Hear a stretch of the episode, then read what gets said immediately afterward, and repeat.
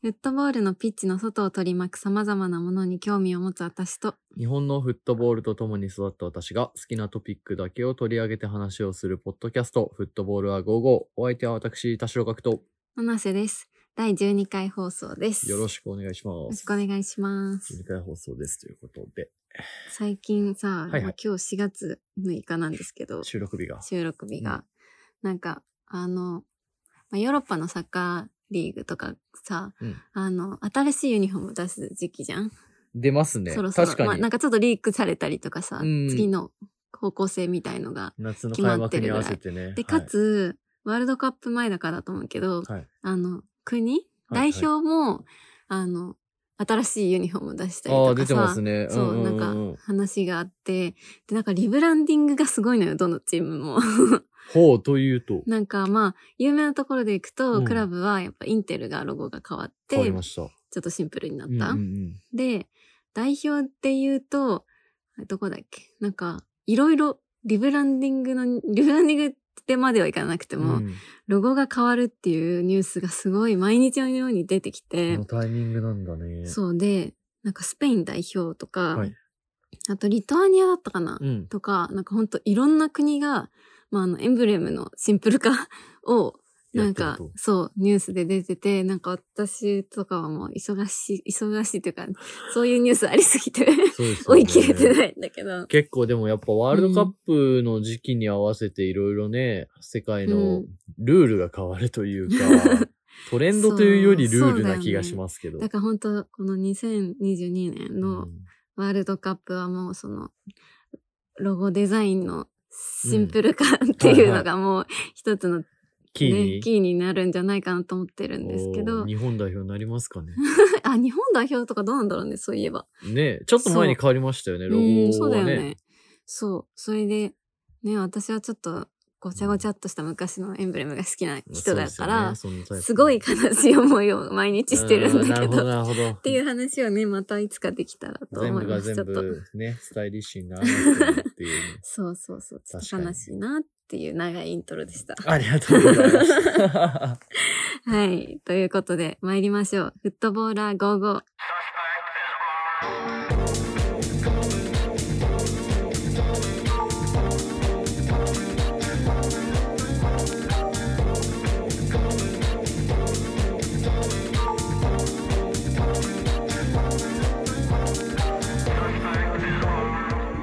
まして、七瀬です。田代学です。この番組はフットボールに興味を持つ私たち二人が好きなフットボールの話題について語るポッドキャストです。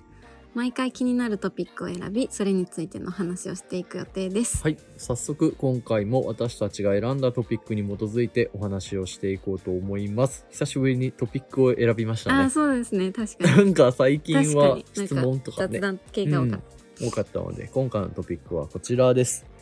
えー今回、えー取り上げるトピックは2021年3月29日にバーサスに掲載された、えーカタールワールドカップに関して FIFA が答えなければいけない5つのことということでた。早速、はいールドカップの話。ワールドカップの話ですけども、ちょっとなんかそういうデザインとか、そういうポジティブな話題ではもしかしたらないかもしれないんですけど、ね。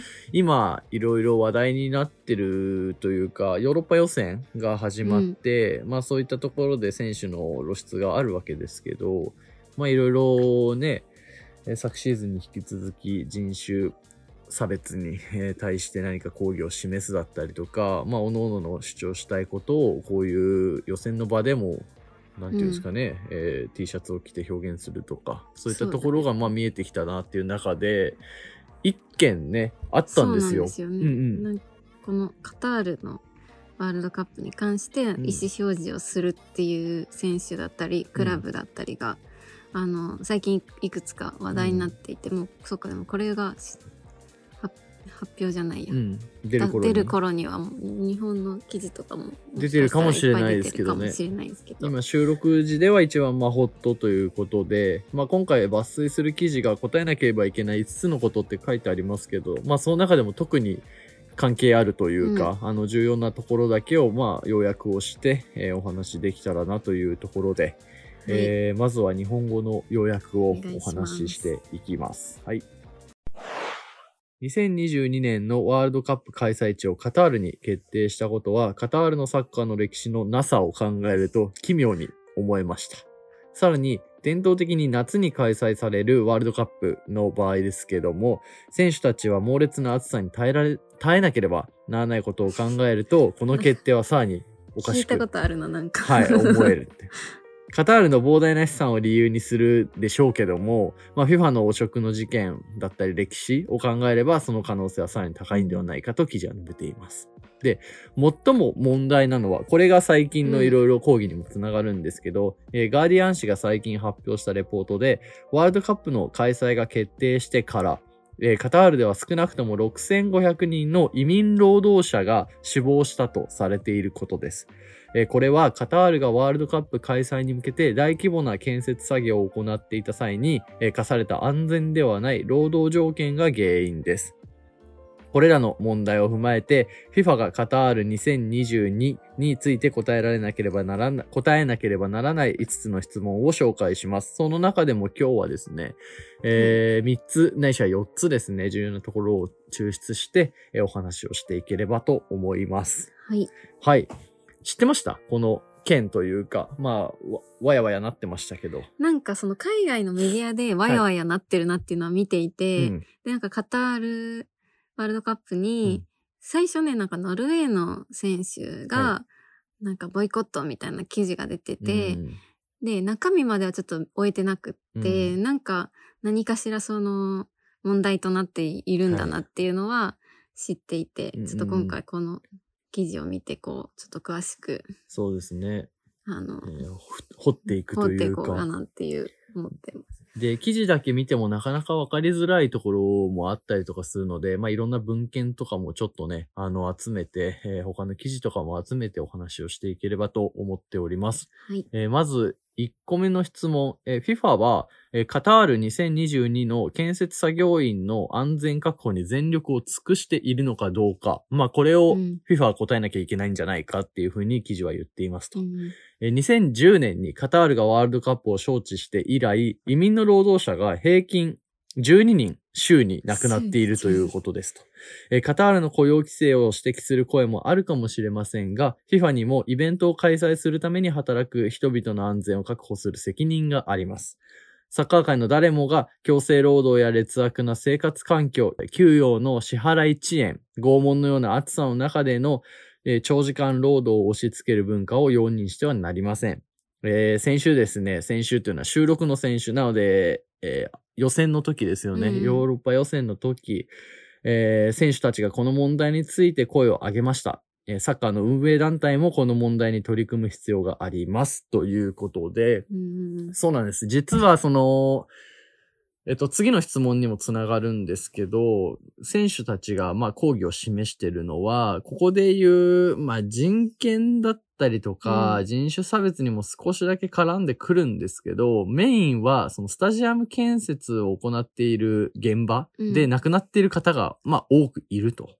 えいうところに対して。で、えーまあそういったところに対して、うん人が亡くなっている場所で、えーサッカーをするのっていうのはまずどうなのっていうのと、うんうんあとは FIFA はそれをなんで止めないのみたいなところがまあメインになっていますというところで、うんちょっと続けてこれ二つ目の質問も、はい、い、きます。えー建設工事で死亡した6500人のえー労働者の遺族に対して FIFA はどのように保障をするのですか？と、えー記事は述べていますと。えーこれに対してですね、FIFA は我々はこれらの悲劇を深く反省し、教訓を得るためにそれぞれの事件を調査しましたと、まあ一旦回答してるんですね。なんですけど、えー教訓を得るという、まあこの決まり文句は、まあ被害を受けた多くの人々の痛みを和らげることはできず。で、保証はもしかしたらあるかもしれませんが、国境を越え命がけの搾取に耐えている人は明らかに絶望しています。18年の FIFA の収益は48億ドルと言われていますけども、これは主にワールドカップによるものですと。まあチケットだったりとかうん広告だったりとかあると思いますけど。で、この上記の何の意味もない謝罪の代わりに、この悲劇を償うためには、どのような財政的なコミットメントをするのかを明確にすべきだと思いますと記事は主張しています。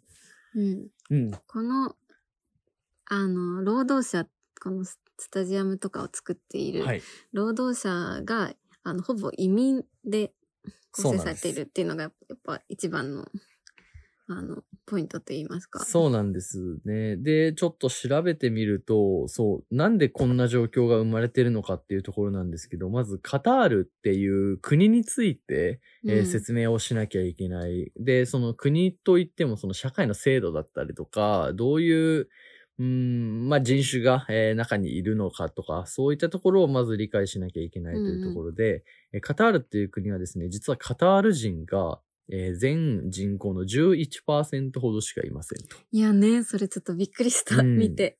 で、よくその日本の何パーセントはもうすでに外国人ですみたいな話があるじゃないですか。うんうんその逆パターンというか、もう本当にマジョリティで大半が外国人。うん。で、特に南アジアなので、インドだったりとか、パキスタンだったりとか、まあその周辺の方々がえー働きに、出稼ぎに来ていますということです。うんで、えっと、これがなぜ、えー そもそもこういうことになったんですかっていうところなんですけど、カタールって、あのーよく油田とか言うじゃないですか。ガスとかが地下に埋もれてるっていう言うんですけど、えーそれが発見されたのって、まあ、意外と昔ではないと。70年代なので、あーまあ、いわゆる50年前ぐらいなんですよ。でうん本当にそれまでは何にもなかったというか、まあ、いわゆるこの辺で砂漠ですよね。うんうんというところでしたと。で、人口も約11万人弱ぐらいしかいなかったっていうところであそうなんだ、11万人、今だって多分300万近くそう、今は300。万ぐらいいるんですけど、11万人だと本当に東京のどっかの区とかよりも全然少ないじゃないですか。っていうところがありましたと。えーで、えーまあ、こんだけ急に油田だったり、えー原油だったりとか天然ガスが出てきて、まあ、これを輸出してビジネス、うん経済を回していきましょうってなった時に、どうしても自国の人たちだけではさ、あの、成長することができなかったと。っうん。ていうところで、え近隣の、まあ、地区から労働者を買ったんですね。うん。で、これが、えーインド人だったりとか、まあ、パキスタン人だったりとか、こういうアジアの方々だったっていう、まず経緯がありますと。なるほど。そうそうそう。そうなんです。そう。なんか国的に、経済的には、あの、豊かなうん国だとは思うので。そうなんです、そうなんです。で、えっ、と、そんな中で、まあ、その外国人に与えられた役割っていうのが単純労働者、いわゆるその建設の現場だったりとか、まあ、タクシーの運転手だったりとか、何かを売るサービス業だったりとか、家政婦さんだったりとか、まあ、そういったところになりましたよ、というところがあって、で、えっ、と、実際に亡くなられた、ここの6500人の方々、これも、まあ、ほとんどが、えーそういう出稼ぎの外国の方々だったりとか、うんそれの南西っていう、要はその在カタールの外国人の方々だったっていうところが、えー明らかになっていますっていうところなんですね。ね。そうなんです。これがまず一つ理解しておかなければいけないカタールの、まあ国の、うん、制度というか、うん、あり方というか、うん。みたいなところなんです。で、もう一つ、まあ、あるのが、カファラっていうシステムがカタールにはあってですね、あの、これも結構重要なポイントなんですけど、カファラっていうシステム、今一何を言ってるかわからないと思うんですけど、あの、単純な話をすると、労働者がいろいろ仕事があるじゃないですか。これをやめたりとかう、んちょっと変えようって思うときには、雇用主の許可が絶対に必要なんですっていうのがカファラと言われるシステムなんですね。そう。で、えーまあ、カファラ、まあ、要は、簡単に言うと、その労働者に、そういう自分で何かを決めるだったりとかうんっていう権利が、もうほとんどないに等しいですよっていうような、ねアナウンスなんです。で、うん実際数年前にこれ改正されたって言われてるんですけど、実際の現場ではそんなことはないよと。うん。要は、形だけはまあ変わったけども、実際は何も変化は起こってないっていうのが今の状況ですとねに。。結構うん想像以上にその外国人労働者にうん。対してうん。結構あのひどい対応をしているっうん。ていうね。そうなんです。っていうところで、あのーまあ相当批判がえー集まっているっていうのが今なんです。そう。そしてカタール側はうん。あれなんだよね。あの、そんなことありませんっていうふうに結構否定していて。基本的にはもみ消しの方向性そうで そうそうそう今。進んでいるそれがどうなのっていうね。うん。そうなんです。で、まあいろいろ掘っていくと、まあこのカタールの招致にあたって、まあ、なんて言うんでしょうね。えーいろんな金銭のやり取りが裏で行われていたんじゃないかとか、まあそういったところも明るみになっていて、まあそもそもカタールでやる必要ってあるのみたいなところに 戻ってきてしまっているということですね。そうですね、うん結構多くの選手がその、ボイコットします。まあ、ノルウェーか、ノルウェーのクラブが結構いくつかボイコットしますっていうのを出していて、うんで、それに続いて、あの、ドイツとか、あの、オランダだったっけ、うんうんうんの選手も、あの、T シャツを着てね、ヒューマンライズっていう人権の、についての、こう、T シャツを着うんて抗議をするっていうのが、えっと、最近結構起こっていま。るす。うんそうなんです。っていうところで結構これは日本人の我々からすると全く、なんでしょうね。あのー理解できない、うん。うん、状況というか、まあ、こんなことがないじゃないですか。基本的に。ね、うん結局その構造的には一つの資源、まあガスだったりとか石油だったりっていうところを、まあカタール人がえー独占できるようにというか、あの優位にそれをコントロールできるようにっていうところだと思うんですね。うんで、実際のその手足となるのは、えー労働者をっていうところだったんですけど、うん実際にその、まあ、そもそも土地的な意味で暑かったりとか、あとはいろいろ、なんていうんですかね、衣食住が整っていなかったりとか、そういったところでやっぱり、えー人が亡くなってしまっていると。うん。っていうところで、これはまあずっと問題視をされていたんですけど、うん。あの、ここに来てようやく明るみに出たというか、うん、というところがあるんですよね。まあでもそれはすごく、なんていうか、この選手が抗議をうん。しているとかってすごくいいことで、うん。あの、私たちも知らなかったわけだから、そうそうそう。この件について全く、うん。カタールの、その、移民労働者の環境だとかうんうん。について、これで調べて初めて知っているわけだから、うんあの、すごく、いい機会って言うとあれだけど。そうですね。ん。それで言うと本当に海外のメディアとかはこの運動を非常に注目をしていて、で、なんでかっていうと、いわゆる今までカタールのこの、まあ、50年間ぐらいの、なんていうんですかね、カーストというか、えー形って変わってなかったんですけど、うん今回ワールドカップっていう、ある意味パブリックのすごく注目を集める大会がカタールで行われることによって、この団体、だって生態に関して、まあ注意がまず集まるだろうと。うん。で、ある意味こういう活動が起こってるということ自体がカタールを変える唯一のチャンスでしかないとまで話してるメディアもあってですね。うんいや、でもそうだよね。うんあの、まあ、最初、私もこのニュースを知ったのって、うん。そのカタールが、まあわ、いわば悪いことをしているから、ええあの、選手がそんな大会には参加しないって言って、ボイコットをするっていう、あの、記事でこの問題を知ったんだけど、それだけを見るとさ、なんか、じゃあ、なんていうの、まあ、世界ってすごく広いから、あの、進んでる国と進んでない国があって、じゃあ、あの、まあ、進んでる国を基準にして、こうす、進んでない国ではワールドカップができないのかっていう問題になってしまうと思って、で、まあ、こっち、こっちっていうか先進国からすると、はい。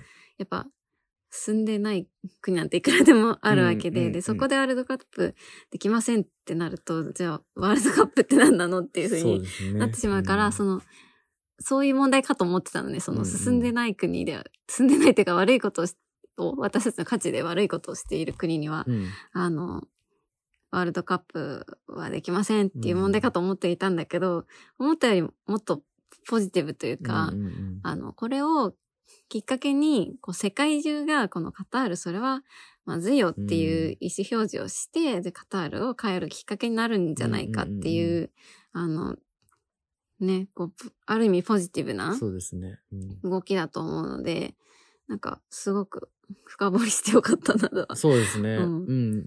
やっぱり見ていて面白いなって思ったのはそこですよね。うん。あとは、まあちょっと一点気になるのは、そのカタール人が今回のワールドカップでそういった生態が例えば崩れた時に、それを良しとするのかっていうところは多分議論した方がいいなと思ってて、うん。なんでかっていうと、その、我々はワールドカップだったりとか、まあ、平等っていう意味で言うと、そこは絶対に、なんていうんですかね、もうちょっと譲歩じゃないですけど、いろんな権利を与えた方がいいってなるべきだと思うんですけど、うん。そういったこの一時的な大きいパワーによってうん。変わってしまった、要はカタール。で、うんワールドカップ後に、じゃあカタールのそれについて考える人がどれぐらいいるのかっていうところにつながるじゃないですか。うん実際に生活するのはカタール人だし、えーで、労働者だし。で、うんもちろんその、カタールにいることによって生活を成り立たすことができている出稼ぎ労働者の方もいると思うんですよね。うんうんっていう方々が、なんていうんですかね、こういうパフォーマンスによって、あの、本質とは違う、例えば差別を受け始めるとか、うんうんなんかそういったことは、あの、あってほしくないなとは思うものの、この根本自体がね、改善される機会になればすごくいいワールドカップなんじゃないかなっていうふうには思いますよね。だね、そうだ。そっちはまたなんか別軸で考えないといけないなとねは思うけど。うんうんうんうん。そうそう。だからこれが面白いですよ。その、唯一のチャンスがワールドカップなんじゃないかみたいな。そうそうそうそう、記載まで入ってるところが面白い。し、あとは、建設のことに関して言うと、例えばブラジルのワールドカップでうもん。スタジアムを作っている途中で、まあ過酷な労働でだったりとか、うんうん。あとは他のね、オリンピックみたいな、えー大会だったりとかもあるとは思うんですけど、まあ結構、うん毎回、大会開催前は、こういった、まあ不祥事ではないと思うなんか急いだりするから。うん、やっぱり工うんっていうのもあるよね期がね、間に合わないっていうのと、巨額の、あの、お金が動くものなので、どうしても無理をしなければいけないかなっていうのはあるんですけど、で、大体、こう、ざわざわなるのは、うんなんかこういう人が亡くなってしまう事故死で起こるみたいなところで、ワールドカップとかやんなきゃいいんじゃないかみたいな話はあるかなとは思うんですけど。うんそうそうそう。そうだよね。結構、そう、これのベースを知っているだけで、あの、例えば選手たちが、うんえーヨーロッパの予選とかで何のために抗議をしてるのかっていうのが、うん。まあちょっとはわかるかなというか、うん。こういう背景があるんですよっていうところ。ね。で、ただ単純に6500人が亡くなったっていうだけではなくて、うんその背景にはカタールのこういう、なんですかね、どうしようもない生態というか、うんあの、変えることの現状できていないものがありますよ、と。うん。いうところもあるということで。いや今後もなんか結構いろいろうん意思。表示する選手とかもいそうな感じがするので、そうですね。あると思いますよね。注目かなと。そうそうそう。あとは、もう一個あるんですけど、うんこれもちょっと大きい問題かもしれないんですけど、え質問の続きで、世界最大の大会、ワールドカップがうん。同性愛を犯罪としている国で開催されるのであれば、えーサッカーは LGBTQ のえー平等のためにどうやって前進できるのでしょううか、ーん、これね。というところで犯罪なんだよね。そう、そうなんです。あの、カタールでゲイであることっていうのが、未だに違法なんですうんって。うん。で、えーロックダウン前はソーシャルメディアだったりとか試合会場で、えー同性愛者への罵詈雑言が、まあ、増加しており、まあ、相当ヘイトが集まってしまっていたと。で、えー FIFA が主催するワールドカップで、まあそういう同性愛が犯罪である国、あの、でやるということは、うんまあ一体どういうことなんでしょうかみたいなところで、えーまあこれも一つ、うんカタールでやるのはどうなのむむむみたいなところで。いやー、この問題は結構ね、うんなんか難しく、難しくてというか、うん。それこそクラブとかでも、なんか LGBTQ はい。フレンフレンドリーというか、うんに関してこういろいろ活動してるクラブとかっているけど、ええあの結構政治とか、うんあの、あと宗教がすごく関わってくるそうので、ですね。そうですねあ。の、うんうん簡単にはか変えづらいというか、はいはい。っていう部分もあると思うの、ある、うん思うから、そう、これはちょっと日本人にはちょっとわかりづらいのかそうなと。ですね。そう。これは単純にその、進んでないなで、批判ができる部分ではないというのと、うん。あとは日本と同列で語ることがちょっとできないかなっていうのがあってですね、あの参考までに19年12月現在、12月の、時なんですけど、まあ世界150カ国のうん。その LGBT に対する、観光客に対する危険度、安全度のランキングがあるんですけども、うん。えっと、ここで話されているのが、まず、えー安全だなって評価された国が、まあ、スウェーデンだったりとか、カナダだったりとか、ノルウェーだったりとか、うんまあ、ヨーロッパの北欧だったりとか、えーところなんですけども、危険ですよってなったところが、えー1位がナイジェリア、で、2位がカタール、うん3位がイエメンっっていうところで、まあ、いわゆるその、イスラム法というか、うん。で、やはりその、同性間の、えー性行為だったりとか、うんまあそういったところが禁錮刑になってたりとか、まあうん処分されてしまうっていうところがありますよということで。そうだよね。でもあれなんだよね。確か、同性愛者の、このワールドカップに同性愛者のファンがうん外国から来ることに関しては、うん。いいですよとは言ってるらしくて、カタール側。うん。なんだけど、いいですよとは言っているものの、それが果たして、その、いわゆる上の人はいいですよと言うけども、うん現場というか、その下まで降りてきた時にどうかっていうところはやっぱあるかな。それもなんだっけ？確かいいですよ。でも注意してくださいね、みたいな感じの言い方だった気がするんだよね。まあもうその感じになってしまう時点で、うまあし正直は難しいですよね。うんまあね、ちょっとねで、結局これって宗教がまあ絡んでいるんですね。イスラム法、うんシャリアっていうらしいんですけども、うんえっと、まあ一部のナイジェリアだったりすると、一部の州ではもう死刑が課されてしまうと。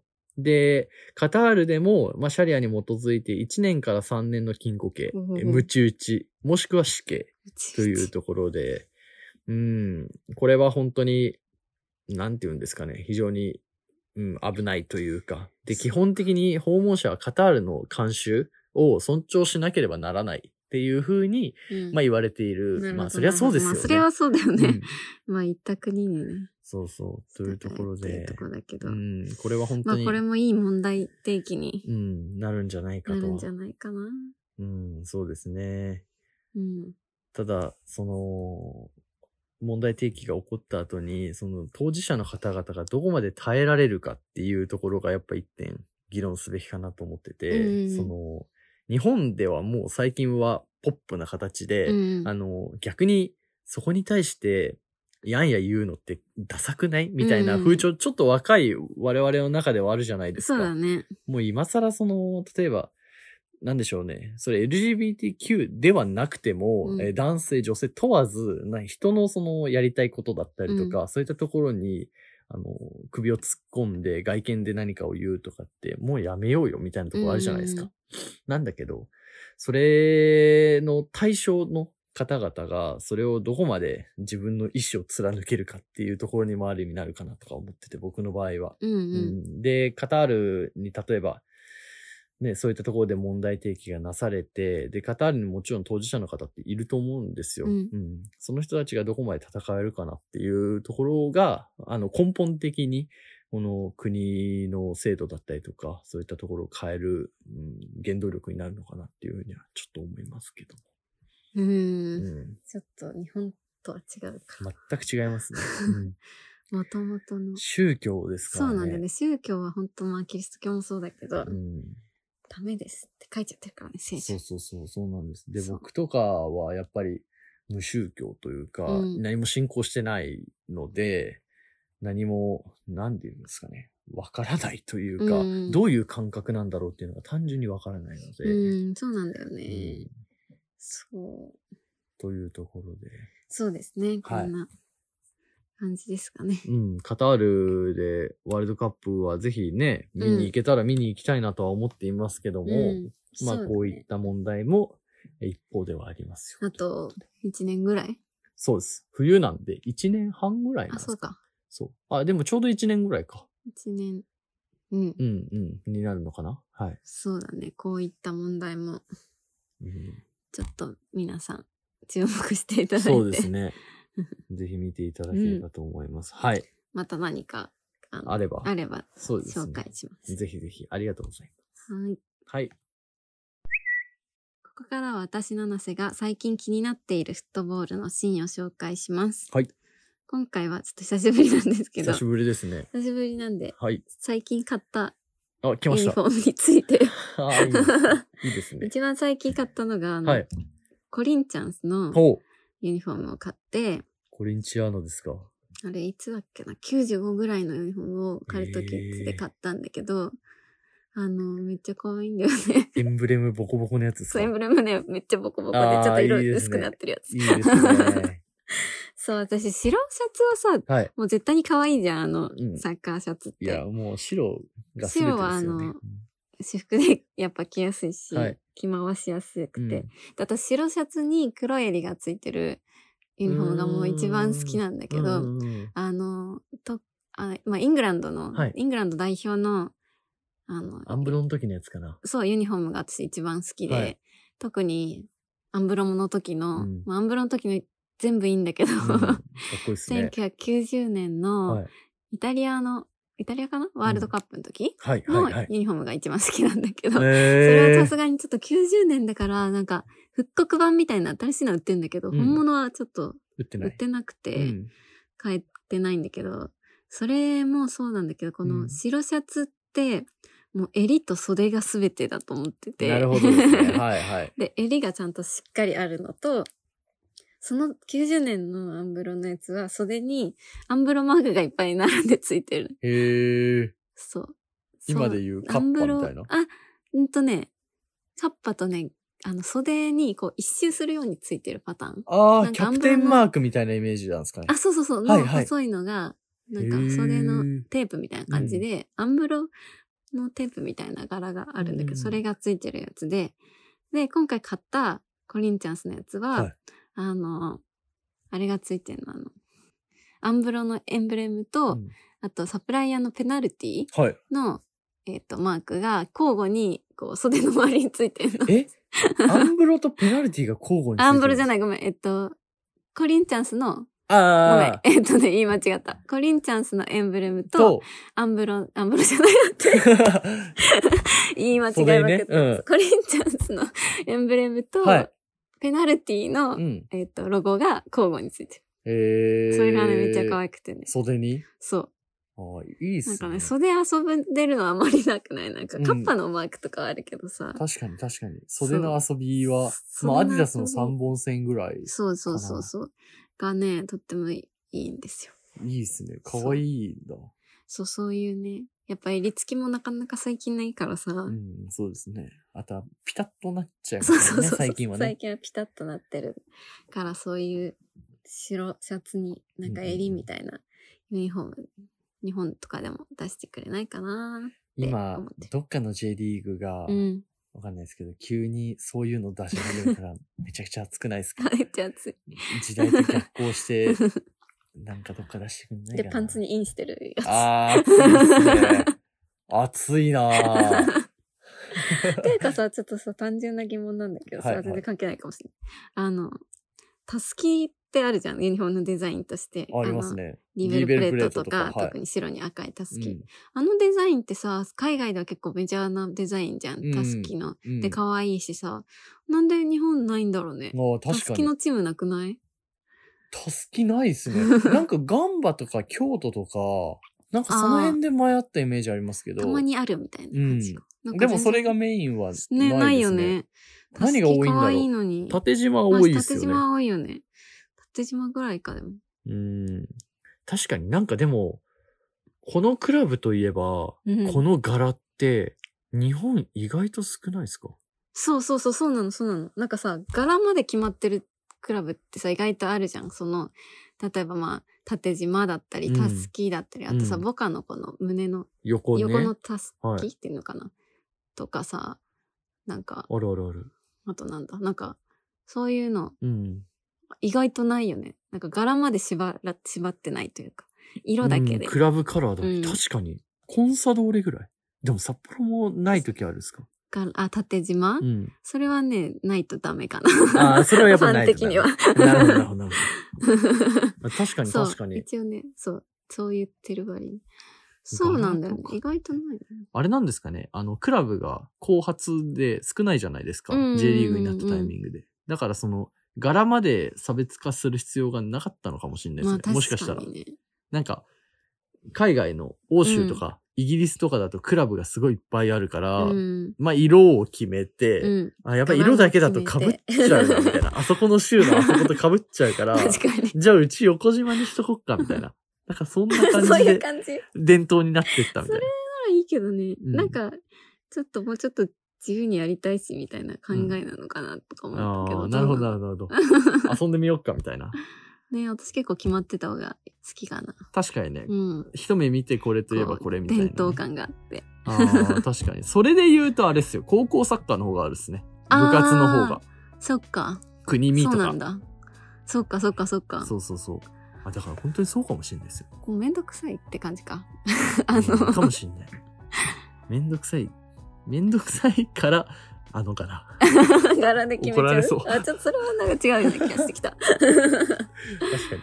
それちょっと調べてみましょうか。はい。ぜひぜひ、コリンちゃんさん。あ、インスタじゃあ貼っておきましょう。あ、インスタ。はい。ぜひチェックしてくださチェックお願いしますありがとうございます。はい。ということで、こんな感じですかね。そんなこんなで、えーお時間となりました。はいインスタグラムの、えーシェアぜひよろしくお願いします。ということで、はい。はい感想はフォームにお願いします。そうですね、。感想はフォームにインスタでもいいんですけど。送っていただければなんか最近あの、うん私が勝手にツイッターで、フはいはいットボーラー55っていうタグをかタグをつけたら、うん。なんかつけてくれる人が何人かいて、めっちゃ嬉しかった。あ、嬉しいですね。そうなの。確かに。ぜひ、うんフットボールは55でツイッターつぶやいていただいたらそうそ、れ嬉しい。確かに。いつかそれでね、あの、感想で埋まる日が来るといいです めっちゃ嬉しい。一週。間分のね、感想がね。読み応えある。ああ、確かに。つぶやいてみてはいかがでしょうか。ということで。はい。はい。ということで、また次回のエピソードでお会いしましょう。さよならさよなら。